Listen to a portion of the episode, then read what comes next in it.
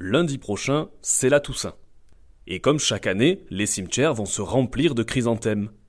Une tradition bien de chez nous qui a récemment joué un mauvais tour à une amie étrangère. Figurez-vous qu'elle a offert un magnifique chrysanthème lors de sa première rencontre avec sa belle-mère. Vous imaginez le malaise. Mais du coup, elle m'a posé la question. Pourquoi associe-t-on cette fleur à l'hommage rendu aux morts? Pourquoi Pourquoi Pourquoi Pourquoi Pourquoi Pourquoi Pourquoi Pourquoi Mais pourquoi Commençons tout de suite par trancher une question de date.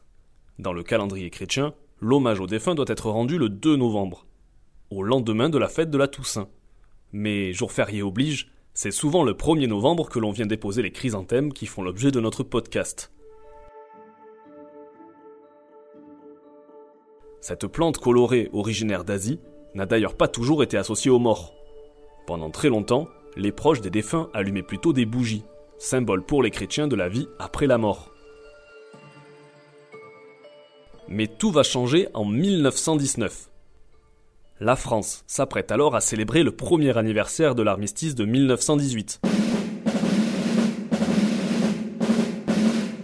Dans un pays qui compte plus d'un million et demi de morts au sortir de la Première Guerre mondiale, le président de la République de l'époque, Raymond Poincaré, ordonne que toutes les tombes de France soient fleuries. Évidemment, aucune consigne n'est donnée sur la variété de fleurs à utiliser. Mais au mois de novembre, le choix se révèle assez limité. À partir de là, le chrysanthème s'impose comme un symbole de l'hommage rendu aux morts.